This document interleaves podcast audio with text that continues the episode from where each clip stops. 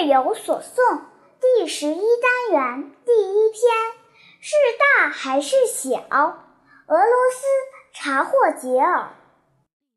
儿子想要远足去山野，母亲说：“不行，你还小，等大些也来得及。”儿子哭起来，一把眼泪一把鼻涕。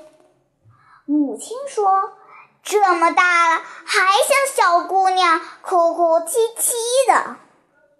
瞧着大人说话，说我小，说我大，”